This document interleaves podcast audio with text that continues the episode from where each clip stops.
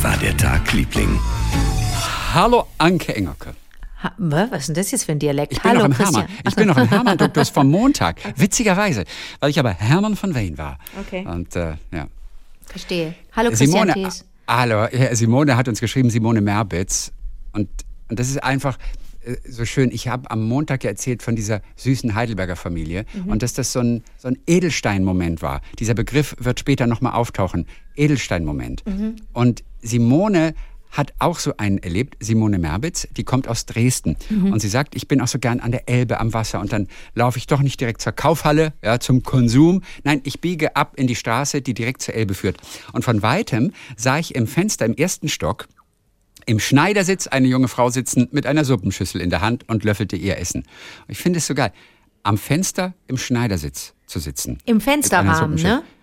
Ja, aber der das klingt so, als könnte man auch runterfallen. Ich finde das, das Bild einfach nur so wahnsinnig schön. Naja, aber es gibt ja, kommt darauf an. Also es gibt ja so breitere Fensterrahmen und auch Fensterbänke.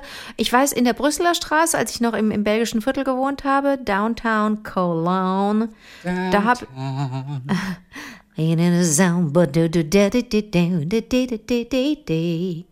Pet- Petula, Downtown. Petula Clark hat auch mal mitgemacht, glaube ich, beim ESC, oder? Hat die Ja, auch mal? glaub oder? schon. So, also ähm, da habe ich auch schon mal im Fenster gesessen und äh, rausgeglotzt. Ah, du hast also richtig. Das geht. Das, bei manchen Fenstern kannst du das machen. Ja. Aber das Bild Au- ist schön, ne? die Vorstellung, Das dass da Bild jemand ist- im Fenster sitzt und einfach so rausguckt. Das ist super. Und Simone war einfach nur dankbar dafür für diesen Augenblick. Sagte, ein Blick nach oben und ein lächelndes guten Appetit flog aus meinem Mund. Und ich Ja. war überrascht über mich selbst, dass ich mich getraut habe, das zu sagen. Ja. Ein freundliches Danke und einen schönen Tag flog zu mir zurück. Was ich mit einem gleichfalls vielen Dank erwiderte. Und sie sagt, es war so schön, weil es einfach passierte, Klammer auf, der Moment trägt mich immer noch. Klammer zu.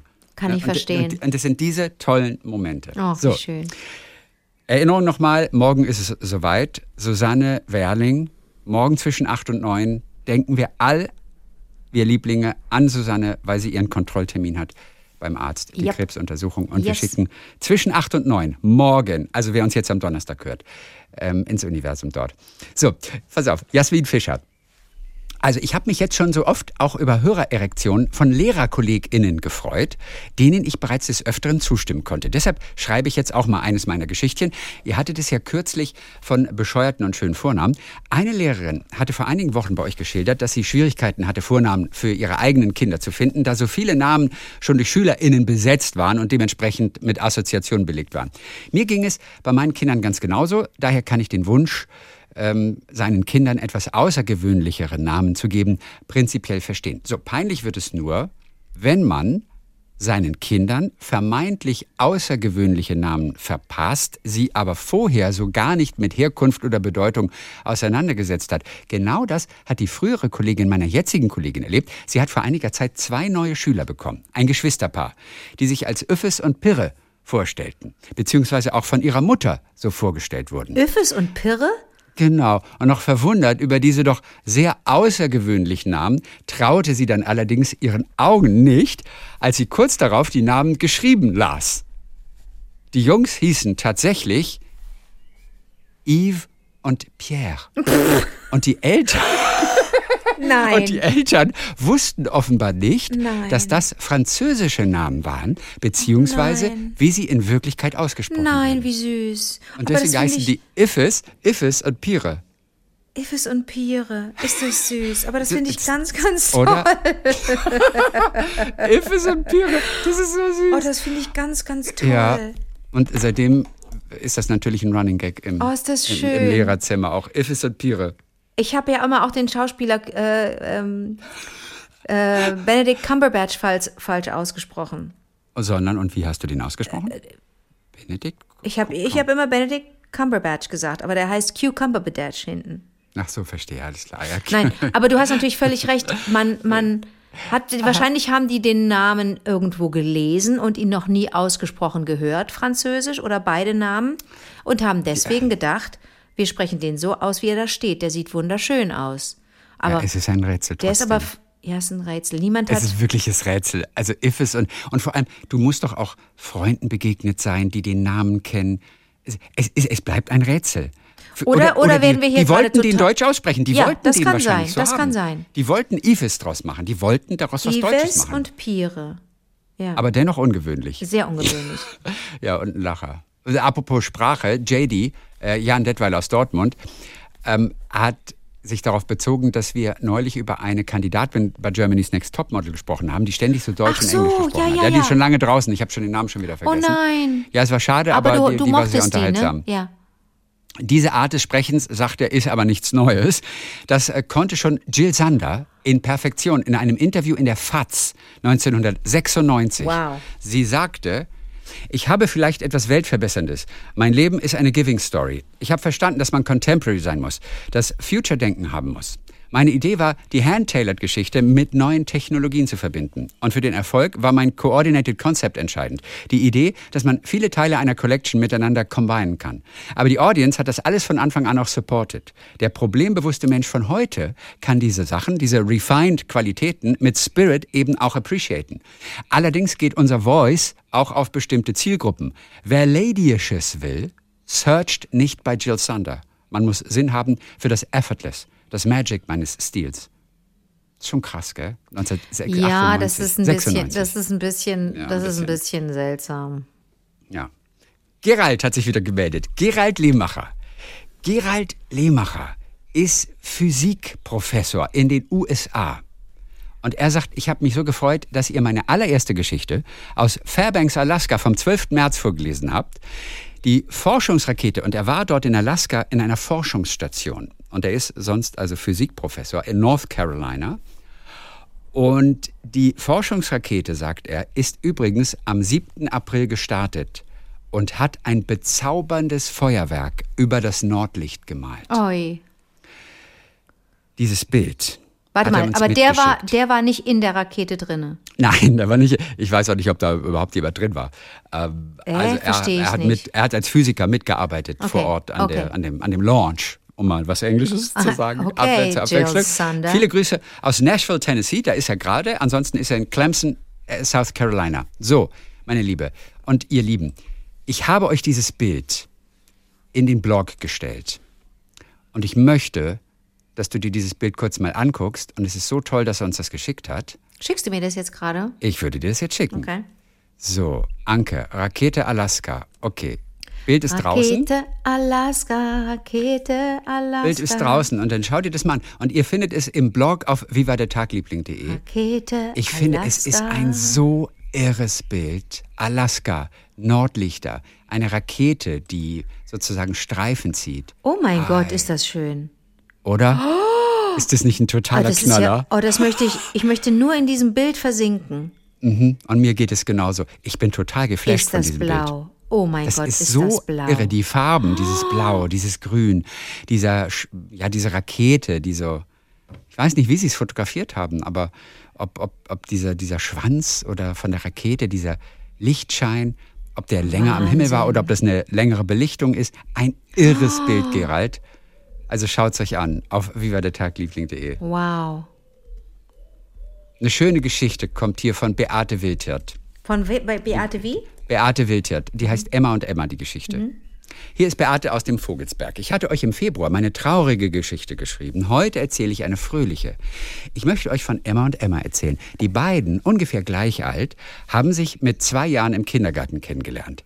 Kann man schon in dem Alter eine Freundschaft beginnen? Ja. Ja, man kann. Ja. Die beiden waren über Jahre beste Freundinnen.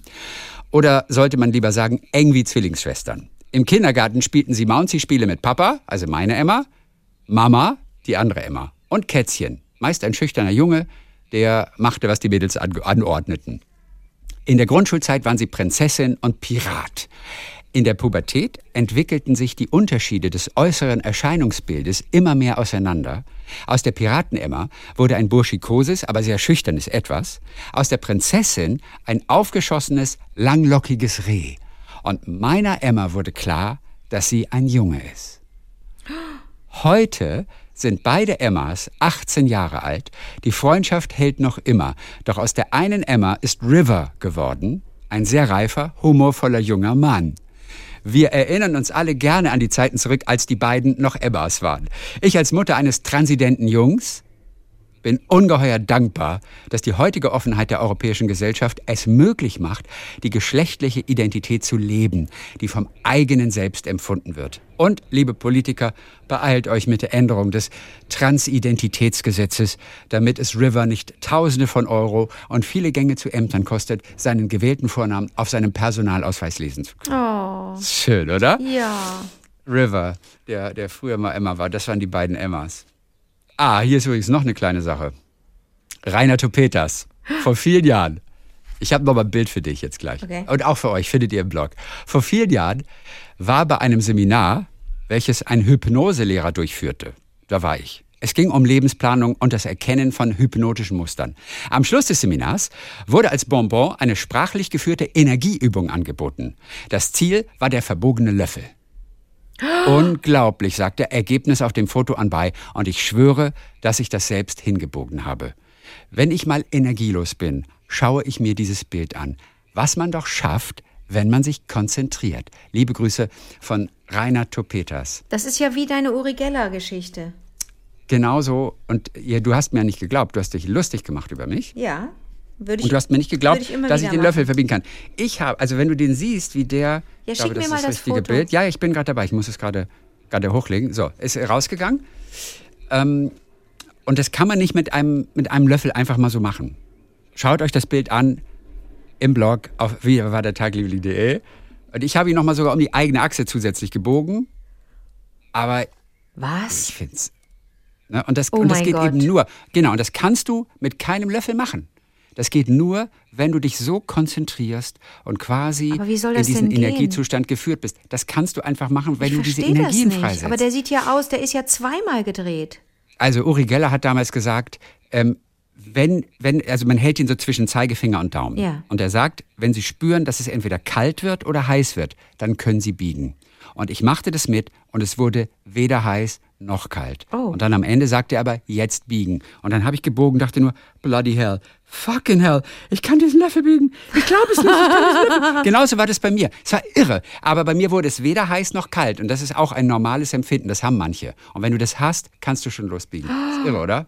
Das gibt's ja nicht, wie der Löffel aussieht. Ich wusste nie, was. äh, Ich dachte einfach nur, der oben, der oben die Fläche sei dann einfach um 90 Grad nach hinten geknickt oder so. Aber der ist ja mehrfach You like it, gedreht. huh? Das sieht super like aus, it? sowieso ein, ein Kun- kleines Kunstwerk. Aber das ist ja, der ist ja mehrfach gedreht. Ja, ich Christi, weiß. das ist ja eine Sensation. Mit, das kann man mit einem kalten Löffel nicht machen. Und das kann man eben machen, indem man diese Energien, weiß nicht, in die Hand Wow. denkt oder äh, ich weiß gar nicht, wo die Energien Wow. drin sind. Aber ja, und das schaffst du nur in diesem Zustand. Es geht. Das ist ja Löffel Wahnsinn. biegen geht. Oh, das ist ja wirklich Wahnsinn. Das freut mich aber jetzt, dass du jetzt. Jetzt bin so ich ein bisschen beeindruckt. Okay, ich habe meinen damals, ich meine, man hatte noch kein Handy damals, deswegen habe ich ihn vermutlich auch nie fotografiert. Ja. Aber hätte ich mal machen sollen. Ich habe ihn schon mal irgendwo noch aufgehoben, aber ich glaube, er ist dann bei einem der Umzüge flöten gegangen. Naja. Ui. Alexandra Roth, auch ganz süß. Hier, das, pass auf. Ich war 15 Jahre alt und zum ersten Mal so richtig verknallt. Den Jungen lernte ich im Sommer an einem Badesee kennen. Wir verabredeten uns ein paar Mal dort zum Baden und spürten, da war etwas. Ich habe gleich gemerkt, der ist anders. So ganz anders als die Jungs in der Schule. Bernd war 17 Jahre alt und sehr reif für sein Alter. Er war Metzgers Sohn und hatte über der Wurstküche der Metzgerei sein eigenes Apartment mit Bad und Küche. Für mich als Teenie voll der Luxus. Doch bevor ich die Wohnung kennenlernte, schrieb er mir einen Brief. Mir als 15-jähriges Mädchen.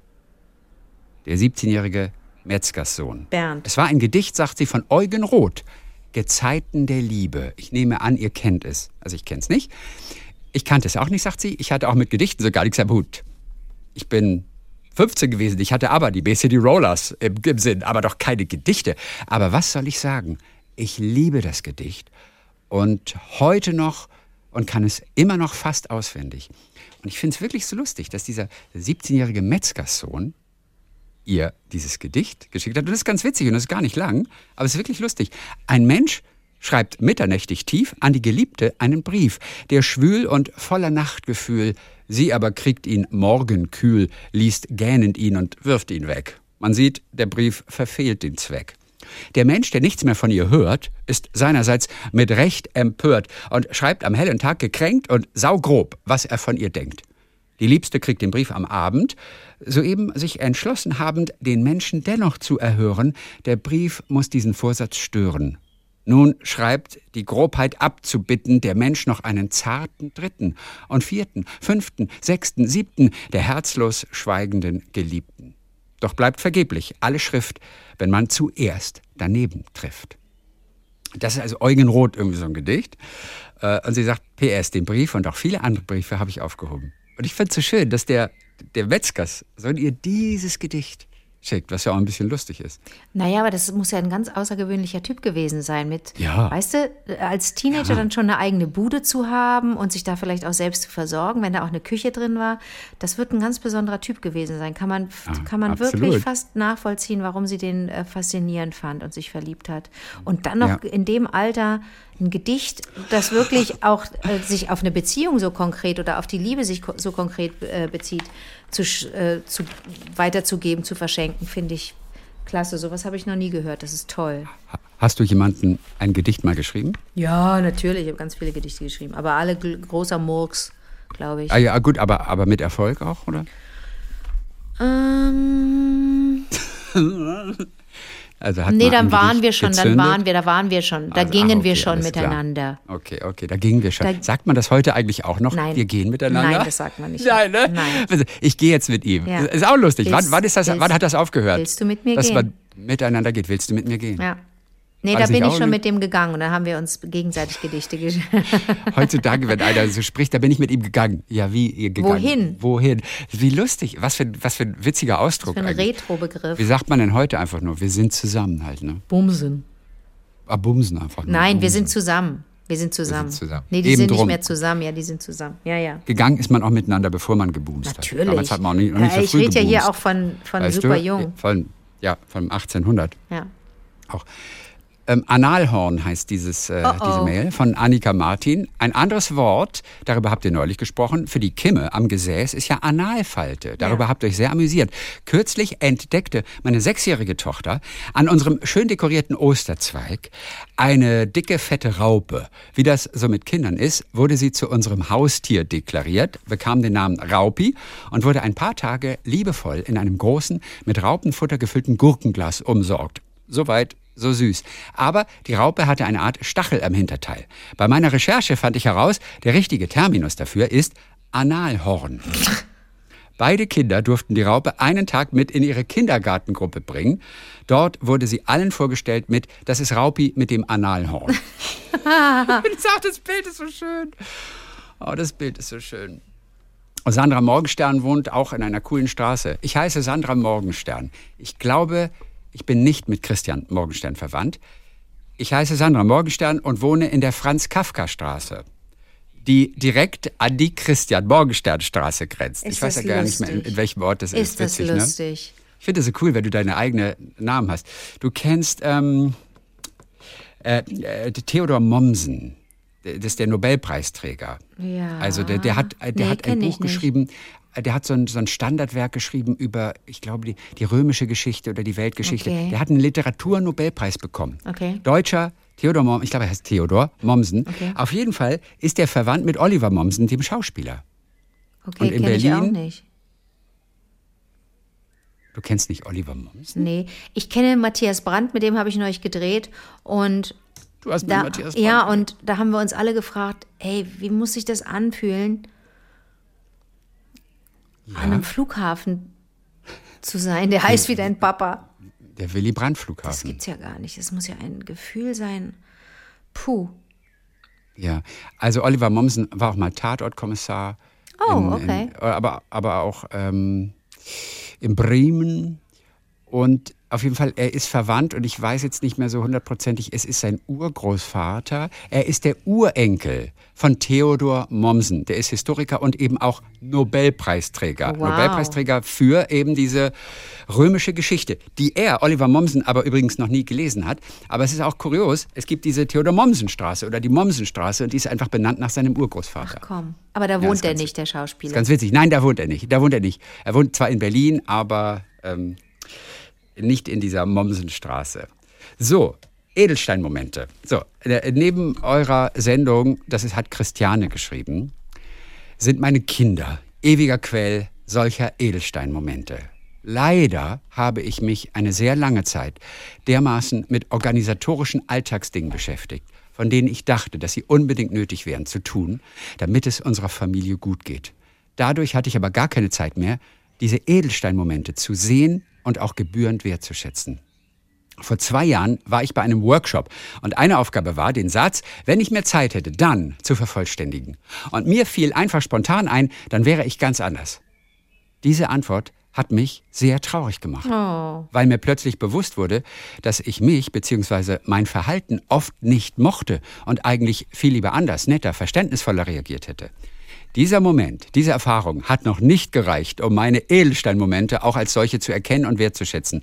Meine hochgezüchtete Orga musste durch Überforderung erst ins Wanken geraten und ein, Gott sei Dank nur milder, multiple Skleroseschub mich ausbremsen, damit ich bewusst entschleunigte und den Blick wieder weiten konnte. Euer Podcast und auch die Hörererektion haben ebenfalls ihren Beitrag dazu geleistet. Hm. Ich bin in der Reha zum ersten Mal zu den Lieblingen gestoßen. Hey Christiane. Und dann, dann sagt sie, oh, dieser Podcast ist so eine geniale Mischung aus Leichtigkeit und Tiefe, eine Mischung, die von einfach nur blödendem Humor bis hin zu tiefgründigem Witz reicht und das tut so gut. In der Fortbildung zum Glückslehrer am Fritz-Schubert-Institut Heidelberg Sie hat eine Fortbildung zum Glückslehrer mhm. gemacht. Da lernte ich das Bild von der Schatztruhe des Glücks kennen, die wir im Laufe unseres Lebens selbst mit unserem Erfahrungsgold, den Perlen der Erinnerung und den Edelsteinerlebnissen füllen. Das ist so eine, so eine Theorie. Schön, ne? Das ist mir zum ersten Mal begegnet, als wir diese Dokumentation gedreht haben, sowas wie Glück. Ist auch zehn Jahre ja, schon her. Genau. Da haben wir unter anderem auch eine Schule besucht, äh, auf der in der Glück auch ein Unterrichtsfach war. Ein genau. Unterrichtsfach war. Und das fanden wir so ungewöhnlich und das war total schön, äh, das zu erleben, wie die ähm, jungen Erwachsenen, das waren Teenager, ähm, ja. in, in den Unterrichtsstunden, in den Glücksunterrichtsstunden miteinander umgegangen sind. Das war wirklich richtig toll. Es hat echt Spaß gemacht. Du, ähm, die Christiane-Geschichte, äh, die, die beinhaltete ja auch dieses, ähm, dieses Setup des, äh, ähm, dieses Vervollständigen Sie fol folgenden Satz-Prinzips. Ähm, äh, ja. ne? Äh, ja. Da gibt es einen ganz tollen Cartoon von meinen Lieblingscartoonisten, ähm, Haugenbauer. mhm. Jawohl, kenn ich und ja, dein, und zwar ist es folgendes, du siehst da einfach nur so ein, eine Interviewsituation.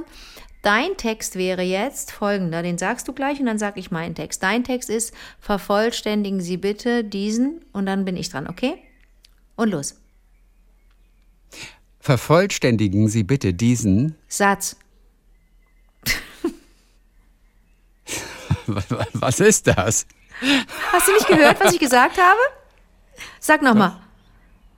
Vervollständigen Sie lustig? bitte. Doch, auch, ich finde es ein bisschen lustig. Ich das so Vor allem, weil du dich lustig. Vervollständigen Sie bitte diesen Satz. Satz. Stell dir mal vor, da steht einer und sagt, vervollständigen Sie bitte diesen und der andere sagt ins Mikrofon einen Satz. Das finde ich einfach wahnsinnig, find, dass man nicht auf diese Idee kommt, das genau so zu machen, wenn mal jemand sagt, vervollständigen Sie bitte einfach bitte mal das. Diese, ja. Diesen Satz. Ich werde es morgen mal ausprobieren. Mach gleich. das bitte. Ja, das mache ich auf jeden Fall. Ja, aber du bist ja jetzt, du bist aus. ja leider in der, du bist ja eigentlich der, der Satz sagen soll. Ach so. Es müsste schon jemand zu dir kommen, der sagt, vervollständigen okay. Sie bitte diesen, bitte diesen vervollständigen Satz. Sie bitte folgenden und dann sagst du Satz. Satz. in die Situation kommt man aber nicht. Da habe ich ganz okay. schlecht vorgespielt. Ich bin ganz schlecht in sowas. Aber äh, auch wieder ein Cartoon der Extraklasse. Also äh, Dominik und Elias sind wirklich so wunderbar, wunderbar, wunderbar.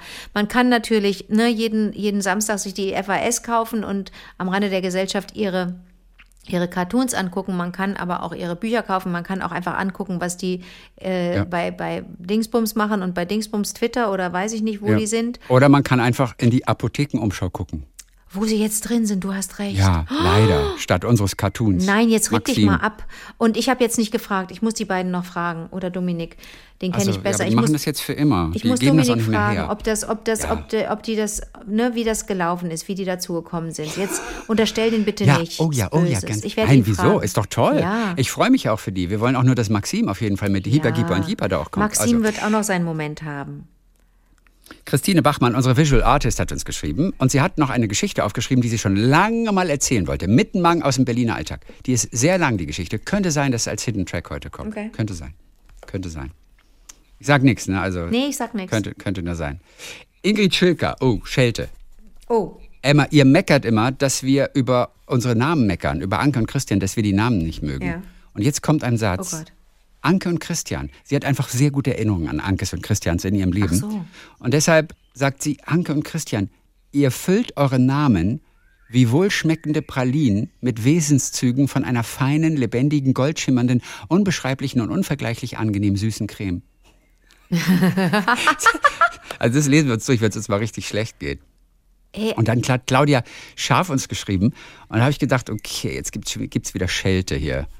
Claudia, ihr hört Musik, die ich nicht höre. Ihr seht Filme, die ich nicht sehe. Ihr esst Essen, das ich nicht esse. Ihr lest Bücher, die ich nicht lese. Ihr trinkt Getränke, die ich nicht trinke. Ihr macht Dinge, die ich nicht mache. Und deshalb bereichert ihr mein Leben ungemein. Wie spannend ist es, sich immer wieder aus der eigenen Bubble zu bewegen. Danke dafür, Claudia. Und ich fand das so zauberhaft, dass sie diese Offenheit, die ja für uns alle auch steht, Super irgendwie cool. diese Neugier, das über den Horizont gucken, sich auch mal was über Oper anhören oder was auch immer. Und sie fasst das mit so wunderbaren Sätzen zusammen. Und als ich das das erste Mal las, dachte ich irgendwie, okay, die will uns einfach nur sagen irgendwie. Und deswegen kann ich euch leider nicht mehr hören. Ja. Wenn ihr, wenn, wenn ihr euch ändert, sagt mir Bescheid. Ja. Das dachte ich, würde sie sagen. Ja. Das ist ja cool. Also, aber das müsste man sowieso häufiger mal machen. Auch wirklich proaktiv Dinge tun, sich mit Dingen beschäftigen, die gar nicht in, sonst in, dem, in der eigenen Komfortzone stattfinden. Das ist wirklich gut, dass, dass Claudia das nochmal so, so thematisiert. Das ist eigentlich eine sehr, sehr guter, ein sehr, sehr guter Tipp, oder? Es ist auch wirklich ein guter Text. Und wie sagt irgendwie, ihr macht das nicht, das mache ich nicht, das mache ich. Und deshalb bereichert ihr mein Leben ungemein. Ja, sie hat einfach, sie hat das Leben einfach verstanden. Und raus aus der Bubble. Und weißt du was- Auch mal wirklich was anderes als das, was, was man immer vorgesetzt bekommt. Und was besonders angenehm ist, ist, dass sie nicht jetzt auf den Ego-Zug springt und sagt, ich trinke das und ich lese das und ich höre das. Das, das behält sie jetzt erstmal für sich. Es ging ihr gar nicht darum, zu sich hier zu präsentieren und zu sagen, was sie konkret anders macht als wir, sondern das wollte sie einfach relativ deutlich und doch ohne die, ohne so die, die eigene Persönlichkeit zu, da, da zu präsentieren, den eigenen Geschmack auch, die eigenen Gewohnheiten, wollte sie einfach mal relativ neutral und doch ganz konkret äh, ähm, äh, präsentieren. Das finde ich, finde ich super. Ach, wie war schön. total, ich, hab, ich, ich fand das auch einfach ganz, ja, ganz, ja, ganz ja, schön. Ja. Achim aus Hannover Ja. hat auch noch geschrieben, hat vor kurzem erst den Podcast entdeckt. Äh, da ihr beide Fans des gereimten Wortes seid und ich selbst auch Gedichte schreibe, sende ich euch heute eine gereimte Geschichte von mir. Sie ist tragisch-komisch und handelt von einer Frau, die sich in ihren Heizungsableser verliebt, ihn nur einmal im Jahr sieht und alles dran setzt, um von ihm wahrgenommen zu werden. Viel Spaß und liebe Grüße. Wow. Könnt, es ist sehr lang. Könnte ich mir auch noch mal als Hidden Track heute vorstellen. Aber vielleicht die erste Zeile. Wow, ja. Heizungsableser. Ja. Einmal im Jahr kommt der Heizungsableser. Atemlos ist er, Zeit hat er nie. Leider sinkt der Mann, dieser Böse, nur vor der Heizung, nicht vor mir auf die Knie. Ich habe für ihn gerackert, geschoben, die Wohnung geputzt, das Klavier fortgehoben. Doch denkt ihr, er würde mich dafür loben? Ich stehe ganz verdutzt und frage mich, wie kann es ein Mann schaffen, mich nicht zu beachten? Schließlich bin ich ja gar nicht übel gebaut. Und so, und so geht es weiter. Das ist relativ lang. Ich, ich vertraue dir was an. Hidden Track, okay. Oh, oh, oh. Eine Freundin von Du mir. und dein Heizungsableser. Nein, eine Freundin von mir findet äh, den, unseren Schornsteinfeger so cool. Wie cool. Ja, weil der wirklich- Aber der kommt zu selten. Der, kommt, einmal nicht- im Jahr, kommt oder? Nicht oft, ne, zweimal im Jahr. Ach, Und der ist schade. wirklich, und ich habe da auch schon versucht, irgendwie was zu arrangieren. Ich glaube, der ist, äh, der ist vergeben und so, aber Okay, die findet seine okay. Präsenz einfach so angenehm. Und dann muss ich die, dann informiere ich die auch immer, dass sie kommen soll. Und dann Stimmt. und jedes Mal sage ich dann, uh, jetzt musst du den Knopf, den goldenen Knopf einmal berühren, damit du Glück hast und so weiter. Da habe ich schon mal, habe ich dir schon mal von erzählt, von dem. Ähm, aber irgendwie, ja, da kommt von ihm kommt, der ist ja gar nicht interessiert, aber sie ist immer wahnsinnig aufgeregt. Cool. Ja. Oh, ich, oh, oh, das wäre so geil. Wenn, wann, weißt du, wann der das nächste Mal kommt bei euch? Der schmeißt ja immer vorher so ein Kärtchen rein. Ja, Hallo, hier aber ist Ihr Schornsteinfeger, ich komme Ja. wieder vorbei.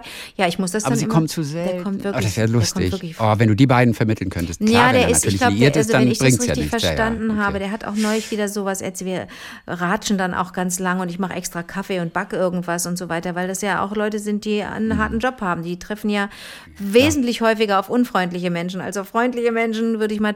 Denken. Und ähm, irgendwie, was hat er denn? Ja, der, so richtig habe ich so richtig. Wir reden sehr allgemein, ne? Man wird dann nicht sehr privat oder so. Man ist ja dann auch sehr Nein, ist ja auch diskret, ja, ja. versteht man ja Deswegen kann ich das dir nicht sagen, aber das gehört, würde sich nicht gehören, da irgendwie was zu arrangieren oder Nein, zu okay, kuppeln, alles wo klar. das, ne? Das macht man nicht. Aber äh, Also, Heizungsableser von Achim, verstehe. Mhm. Weil die, diese, diese Mails nicht abreißen. Wir hatten es neulich von einem Dieter Hallervorden-Sketch. Deswegen werde ich kurz einmal das vorlesen, was Beat geschrieben hat. Beat Kuhn aus der Schweiz. Äh, Wir hatten diesen Disput über den Mittelteil von Dr. Chivago. Das war so ein Sketch in Dieter Hallervorden und äh, Christian intonierte wie Didi eine Melodie mit dem Text Schnief, schnief, die Schneu, schniddel, die Däuf, die Däuf. So, die er dem Film Dr. Chivago zuordnete. Anke konterte energisch, indem sie Christian vorwarf, buchstäblich im falschen Film zu sein. Woraufhin Christian etwas unterwürfig, ich liebe das so, nachgab. Christian hatte aber recht. Und das haben jetzt mehrere über die shit. ganzen letzten Wochen geschrieben. Und deswegen erwähne ich es jetzt einmal. Oh. Er trällerte den Anfang der Melodie von Lara's Theme aus Dr. Chivago, während Anke die Titelmelodie von Love Story sang. Du hast recht, da, da, da, da, da. Das ist Love Story. Da, da, di, di, do, di, do, do, Okay. do, do, di, di. Oh, ist das peinlich. Und wie geht, äh, wie geht Dr. Chivago? Schnief, schnief, die Schnei, schnabbel, die Däuf, die Däuf. Ach so, ba, ba, ba, ba. Ba, ba, ba, ba, ba, ba. Irgendwie so. Ba, ba, ba, ba. Ba, ba, ba, ba, ba, ba. Das ist Dr. Chivago? Das ist Dr. Chivago. Ja, ich kann es mir nur mit Schnief, Schnief, die Schneuf singen. Weil ich glaube, die, die, die waren im Verkehr, die standen die da im Stau und dann suchte er irgendwie diese Schnief, Melodie. schnief, die Die Schneuf, Schneuf. irgendwie sowas. Ja, da, da, da. Ey, warum verbinde ich denn damit was Französisches? Ich bin raus. Also offensichtlich habe ich wirklich Raus. überhaupt keine Ahnung. Oh, Entschuldigung, So. muss ich mich ja echt entschuldigen. Und ich habe dich, ich habe gesagt, das ist falsch und du hast unterwürfig Ja, gesagt, ja, ja. oh ja, du, du entschuldige bitte hab ich- meine ja, Herrin. weil ich dachte gleich, ah, die Anke wird's wissen. wird's wissen. Denn du bist ein- für mich eine Autorität in Sachen Ah ja, Musik. du Und da mal, habe ich gedacht, okay, die wird's bröckelt. wissen. Dann, bröckelt dann singe ich wirklich, äh, wirklich Die schlecht. Autorität bröckelt. Also- oh Gott, sieht ganz schlecht So. aus für mich gerade. Ähm, Ich würde mir an deiner Stelle nichts mehr glauben. Und dann habe ich noch einen, haben wir. Da muss ich jetzt nur gerade kurz einmal, ich habe nämlich nicht äh, gesehen, wer es uns geschickt hat. Das hat uns geschickt. Ach so, das äh, war Felicitas aus Mönchengladbach. So, ihr seid ja beide keine Fantasy-Fans. Aber es gibt ein großartiges Meisterwerk von Christoph Marzi, Lycidas. So unglaublich toll, in unserer heutigen Zeit spielend, in London und in Londons Was, was, was, Unterwelt. ein Buch? Ein Buch Okay. ist es wohl. Ja, wenn, Okay. sie, wenn sie sagt, ihr kein Ja, großartiges ja Meisterwerk der. Fantasy. Ja Ja, genau, aber ich denke, es ist Okay. ein Buch. Ähm, spielt in London, in der heutigen Zeit, in der Londoner Unterwelt, der uralten Metropole, allem, dem die Protagonisten nachgehen, oder alles wahrscheinlich soll das heißen, alles, dem die Protagonisten nachgehen, sind alte Geschichten, Musik, Bibelteile, Gedichte. Es ist so herrlich. Und dort gibt es eine Brücke, die von einem Ritter bewacht wird. Um hinüberzukommen, gibt es ein Ritual. Er beginnt ein Gedicht, die Fahrenden müssen es beenden und den Dichter nennen. Das ist eine witzige Idee für einen Fantasy-Roman. Dort habe ich das erste Mal einen Limerick von Edward Lear gehört, gelesen, und zwar Die Owl and the Pussycat. Wieder mal begegnet einem Dinge von zwei ganz unterschiedlichen Seiten, denn wir hatten es neulich von Edward Lear und den Limericks und auch von The Owl and the Pussycat. Und das äh, tauchte Ist jetzt bei ihr in diesem. Buch auf. Aber eine gute Idee, ne? Natürlich. So, über die Brücke rüber, ich fange Gedicht an und du beendest es und sagst, wer es ist. Naja. Schön. Das war's für heute. Yes. Dann äh, denkt bitte morgen alle an Susanne zwischen Acht 8 und und 9. neun. Also alle, die uns jetzt am Donnerstag schon hören. Ansonsten ist es zu spät. Und ich freue mich, dass wir uns am Montag äh, wieder zusammenfinden. Für unsere zwei kleinen Geschichten des Tages, Woche, was auch immer. ja. Bis dann, Öffes. Bis dann, Pirre.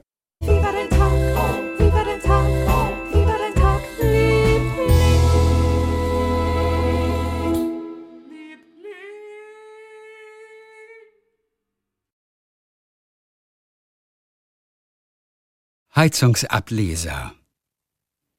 Einmal im Jahr kommt der Heizungsableser. Atemlos ist er, Zeit hat er nie. Leider sinkt der Mann, dieser Böse, nur vor der Heizung, nicht vor mir auf die Knie. Ich hab für ihn gerackert, geschoben, die Wohnung geputzt, das Klavier fortgehoben. Doch denkt ihr, er würde mich dafür loben?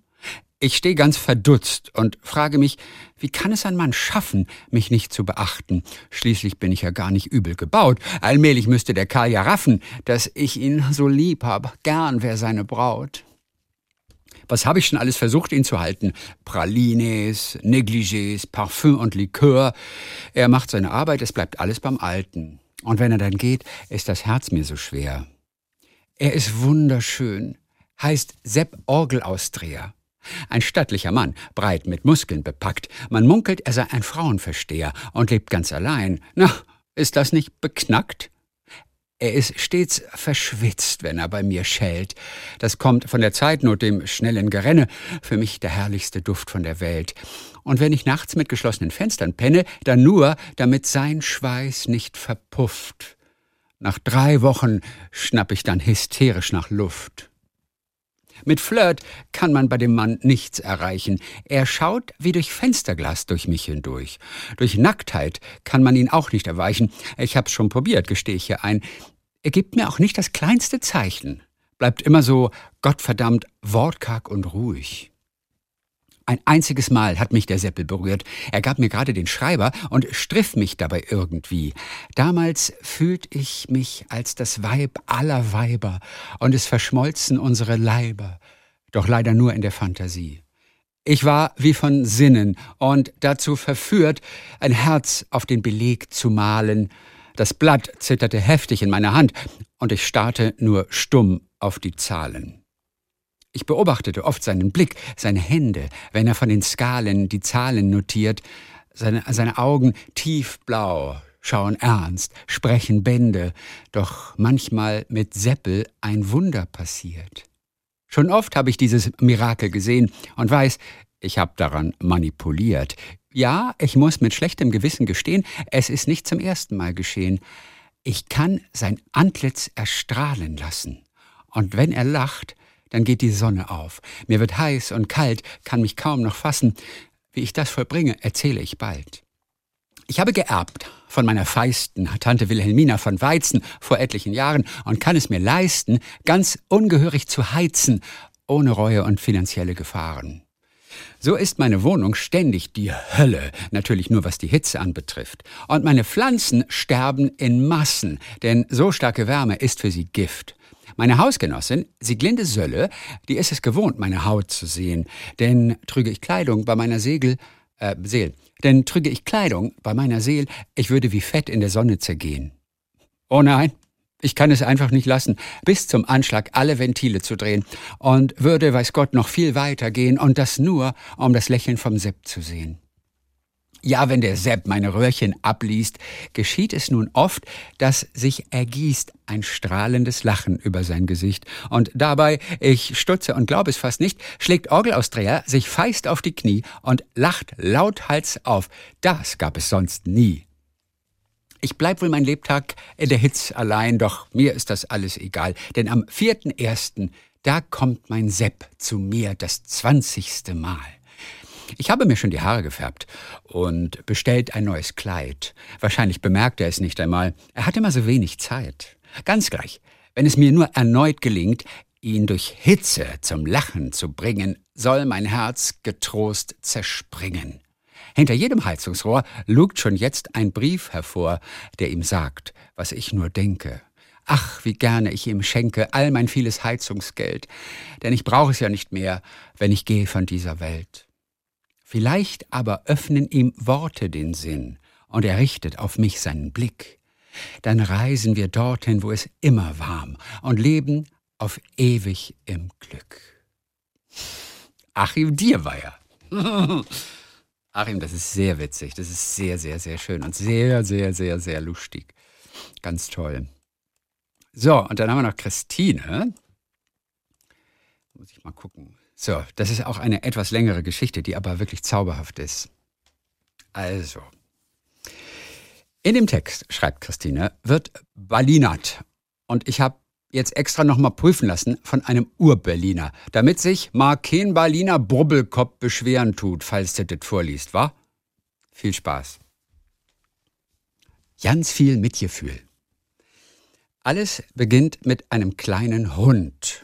Oder wie man auf Berlinerisch sagt, Fußhupe. Meine Nachbarn, ein junges Pärchen, gefangen in einem eher toxischen Miteinander, ständiges Streiten, liebloses Aufeinander rumgehacke, haben sich vielleicht zur Rettung ihrer Beziehung einen Welpen in die Wohnung geholt. Der sitzt nun bellend und wimmernd vor der Tür und strapaziert mein Herz. Die Nachbarn sind tagsüber nicht zu Hause. Ich schon, meistens, weil ich in meiner Wohnung arbeite. Leidende Tiere und ich sind auch eine toxische Mischung, denn ich koche vor Wut. Ich höre den Hund, ich kann nicht arbeiten. Ich habe so viel Mitleid, dass mein Körper wehtut. Das war schon immer so. In der Abi-Zeitung meines Jahrgangs steht unter meinem Foto, sieht sie ein gequältes Tier, wird sie wütend wie ein Stier. Jedenfalls, ich sitze am Schreibtisch, das Tier wimmert seit Stunden und dann reicht's mir. Ich gehe raus aus meiner Wohnung und setze mich vor die Wohnungstür der Nachbarn, rede mit dem Hund, kratze an der Tür, versuche ihn zu beruhigen. Dann höre ich einen lauten Knall. Denke, Oh nein, nee, der Wind hat meine Wohnungstür zugestoßen. Und ich hocke in Socken im Hausflur ohne alles. Kein Schlüssel, kein Handy, kein Geld, nichts. Dass ich mich aussperre, ist nichts Neues. Ich habe schon einen Stammschlüsseldienst um die Ecke. Meine Tür ist mit keinem simplen Trick, Kreditkarte oder ähnlichem zu öffnen. Das ist an sich gut, das ist aktuell schlecht. Ich gehe eine Etage tiefer, weil ich den Nachbarn dort gerade nach Hause kommen höre und sage, ich brauche mal ein Telefon. Ich rufe den Schlüsseldienst an. Dort ist leider jemand dran, der mich nicht kennt und der sich weigert, vorbeizukommen. Als ich erwähne, ich hätte gerade nicht so viel Bargeld zu Hause. Unklug, das vorab zu sagen. Aber ich bin zu durcheinander. Erst als ich ihm halb vorheule, dass ich hier in Socken beim Nachbarn sitze und absolut nicht weiß, woher ich jetzt schnell mal Geld besorgen soll, und sage, haben Sie doch ein Herz, wird er weich und meint, er sei in 30 Minuten da. Das ist er dann auch. Wir stehen vor meiner Tür. Der kleine Hund jammert immer noch. Der Mann macht das, den Mann macht das auch gleich mit wütend. Wir regen uns gemeinsam über diese Tierhaltung auf, während er meine Tür öffnet. Ich sage, dass das mit der Tür nur passiert ist, weil ich den Hund trösten wollte. Den Hund. Er sagt, na, denen würde ich eine Standpauke halten und der Rechnung geben. Na, macht ein Fuffi, bringst morgen vorbei, wa? Aber nicht vergessen. Die Standpauke halte ich dann später. Aber ich erzähle nichts vom Schlüsseldienst. War ja mein Fehler. Ich stehe mit den Nachbarn im Hausflur und rede mit einer unterkühlten 20-Jährigen, die darauf pocht, gesiezt zu werden. Ich habe gar keinen Bock auf dieses Gespräch. Neben ihr steht der Typ, ihr Freund, der nicht viel zu sagen hat. Der kleine Hund kaut auf meinen Fingern rum. Ich spiele mit ihm, während ich mir anhöre, dass ich ein schreiendes Baby auch hinnehmen müsste und es doch okay sei, einen Hund acht Stunden alleine zu lassen. Er müsse sich schließlich daran gewöhnen. Ich ertrage das nicht. Auf dieses Denken lasse ich mich gar nicht erst ein. Wo soll ich da ansetzen? In mir wütet eine kleine Kinski und brüllt Bande von Idioten. Das lasse ich jetzt aber besser nicht raus. Ich schlage unbedacht vor, dass ich den Hund tagsüber zu mir nehmen könne. Ich sei ja zu Hause. Die Unterkühlte zieht in Betracht, dass das eine Möglichkeit sei. Da müsse man aber erst mal sehen, ob der Hund und ich uns gut verstehen, etc. Kurzum, sie will mich einem Eignungstest unterziehen. Jetzt reicht es mir mal wieder. Ich ziehe mein Angebot zurück und frage sie scharf, wo ist eigentlich ihr Mitgefühl? Sie schaut mich an. Und während sie die ganze Zeit wie ein Eisklotz vor mir stand, sehe ich, dass sie die Frage getroffen hat. Sie wird ganz leise und sagt mit brüchiger Stimme, das ist jetzt ähm, wirklich unfair. Sie können mir doch nicht vorhalten, dass ich kein Mitgefühl habe. Ich schaue sie nur an. Sie tut mir jetzt leid, denn sie ist verletzt. Aber ich sage nichts dazu. Ich winde mich irgendwie aus dem Gespräch, weil es auch gerade nichts mehr zu sagen gibt. Die Frage nach ihrem Mitgefühl hat sie in den Tagen danach wohl merklich gewurmt. Und dass sie welches hat, bewies sie mir mit einer Aktion, die in der Kategorie total bekloppte Berlin-Geschichte bei den meisten meiner Freundinnen Lachanfälle auslöste. Eine abgebrühter Neuköllner Freundin zog aber nur die Augenbraue hoch und sagte, na danke. Also, wenige Wochen später. Ich bin aufs Land geflüchtet. Es ist Sommer. In Berlin viel zu warm und der kleine Hund bellte zwar weniger, die Nachbarn waren dann doch mal mehr daheim, aber so richtig gut ist es noch nicht. Ich besuche meine Mutter und ihren Mann, die ein Haus in der Uckermark haben. Ich bin schon zwei Wochen hier und will Samstag wieder nach Hause fahren. Ich hatte das Ladekabel für mein Handy in Berlin vergessen und bin also so richtig im Detox-Modus. Es ist Freitagabend. Wir spielen Karten, Kanaster. Das ist so eine Tradition in unserer Familie seit meiner Kindheit. Beim Kanaster kann man die höchste Punktzahl erreichen, wenn man sieben Joker zusammengesammelt hat. Das passiert aber eher selten. Doch ich habe an dem Abend zwei Joker-Kanaster hintereinander. Ich habe also 14 Joker gezogen. Wir machen Witze darüber, wie viel Glück ich habe, was hier los sei, das gibt's doch gar nicht. Nun, was da los war, was da energetisch an diesem Abend ausgeglichen wurde, verstehe ich am nächsten Tag. Ich fahre nachmittags zurück nach Berlin. Ich bin tiefenentspannt. Der Zug rattert durch Brandenburg. Ich steige am Gesundbrunnen aus, fahre mit der S-Bahn zur Prenzlauer Allee und laufe nach Hause.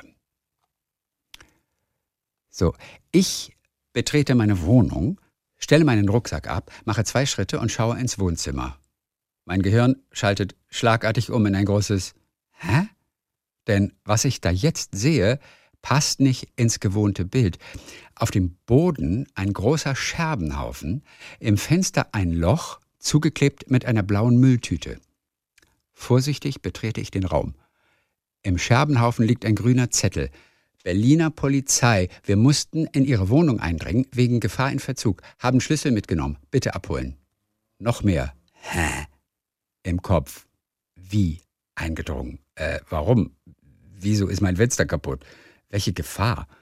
Ich denke an Straßenschlachten, Steine, die in mein Fenster fliegen. Finde das aber schnell absurd. Ich wohne in einer mega ruhigen Gegend im dritten Stock. So hoch muss man auch erstmal werfen können. Ich betrete die Küche. Auf dem Tisch steht eine Biokiste, in der alles vor sich hingammelt. Ich denke, äh, die hatte ich doch abbestellt vor meiner Abreise. Scheint mir aber nicht weiter wichtig in meinem Sammelvorgang an Informationen, die mir die Situation erklären. Ich komme dann mal auf die Idee, bei der Polizei anzurufen. Mein Denken läuft wirklich langsam. Ich stehe etwas unter Schock. Ich rufe an. Es meldet sich eine Polizistin. Polizei Berlin, was kann ich für Sie tun? Die Frau klingt, als käme sie gerade vom Karneval und hätte schon vorher und hätte schon ein paar Berliner Weiße zu viel intus. Ich fühle mich nochmal mehr wie im falschen Film. Ich schildere ihr den Tatbestand. Momentchen mal. Sie kramt in Akten. Ich warte. Ich stehe in meinem Schlafzimmer. Das Wohnzimmer ist mir zu unheimlich. Das Wohnzimmer ist gerade ein Tatort, den ich erst wieder betrete, wenn ich weiß, was passiert ist. Hören Sie, fragt die Frau, kann das sein, dass Sie eine Biokiste im Abo haben? Ich denke wieder, hä? Und sage, äh, ja. Und? Na, folgendes. Ihr Nachbar hat bei uns angerufen, weil die Biokiste tagelang vor der Tür gestanden hat und sie nicht aufgemacht haben. Und der hat sie irgendwie telefonisch nicht erreichen können. Na, und denn hat er gestern einen Notruf gesetzt. Der dachte wohl, ihnen sei was passiert und sie liegen da in einer Wohnung, verletzt oder tot. Na, und dann hat die Feuerwehr versucht, ihre Tür aufzustoßen. Weil sie das nicht geschafft haben, mussten sie mit der Feuerleiter von außen ruf und haben ihr Fenster eingeschmissen. Dann haben sie festgestellt, dass sie nicht da sind und sind wieder verduftet. Hä? Äh, was? frage ich. Aber nur weil hier mal eine Biokiste ein paar Tage im Flur steht, holt man doch nicht die Feuerwehr. Ich komme gerade aus dem Urlaub. Meine ganze Entspannung ist jetzt futsch. Sie meint, ach wat, junge Frau, seien Sie doch froh, dass Sie so einen Nachbarn haben. Na, vielleicht ist er ja auch in Sie verliebt, ja? Hat eine Auge auf Sie geworfen. Na, ich wär froh, hier in Berlin sind sich doch alle meist egal. Sind sich doch meist alle egal, ja. Nach Frohsein ist mir gerade gar nicht. Meine Humorfraktion hat aber alles mitgehört. Und innerlich habe ich einen Lachanfall. Äußerlich bin ich aber noch nicht so weit und verabschiede die Polizistin angemuffelt. Ich klingel beim Nachbarn. Die Nachbarn mit dem kleinen Hund. Oh, ausgerechnet die. Der Typ macht auf. Als er mich sieht, grinst er verlegen. Ich frage, was ist passiert? Er meint, na ja, die Biokiste stand so lange vor der Tür und seine Freundin hat sich richtig Sorgen gemacht. Da war ja auch frische Milch drin und wer lässt sowas stehen? Und dann haben sie den Lieferanten angerufen und der hat mich nicht erreicht auf dem Handy. Und sie haben dann auch noch mehrmals versucht, mich zu erreichen, haben andere Nachbarn gefragt, ob sie was wüssten. Er fand das alles gar nicht so besorgniserregend mit der Kiste. Aber seine Freundin hat das nicht losgelassen. Und dann haben sie bei der Polizei gefragt, was sie tun sollen. Und die haben dann ziemlich schnell den Alarm ausgelöst.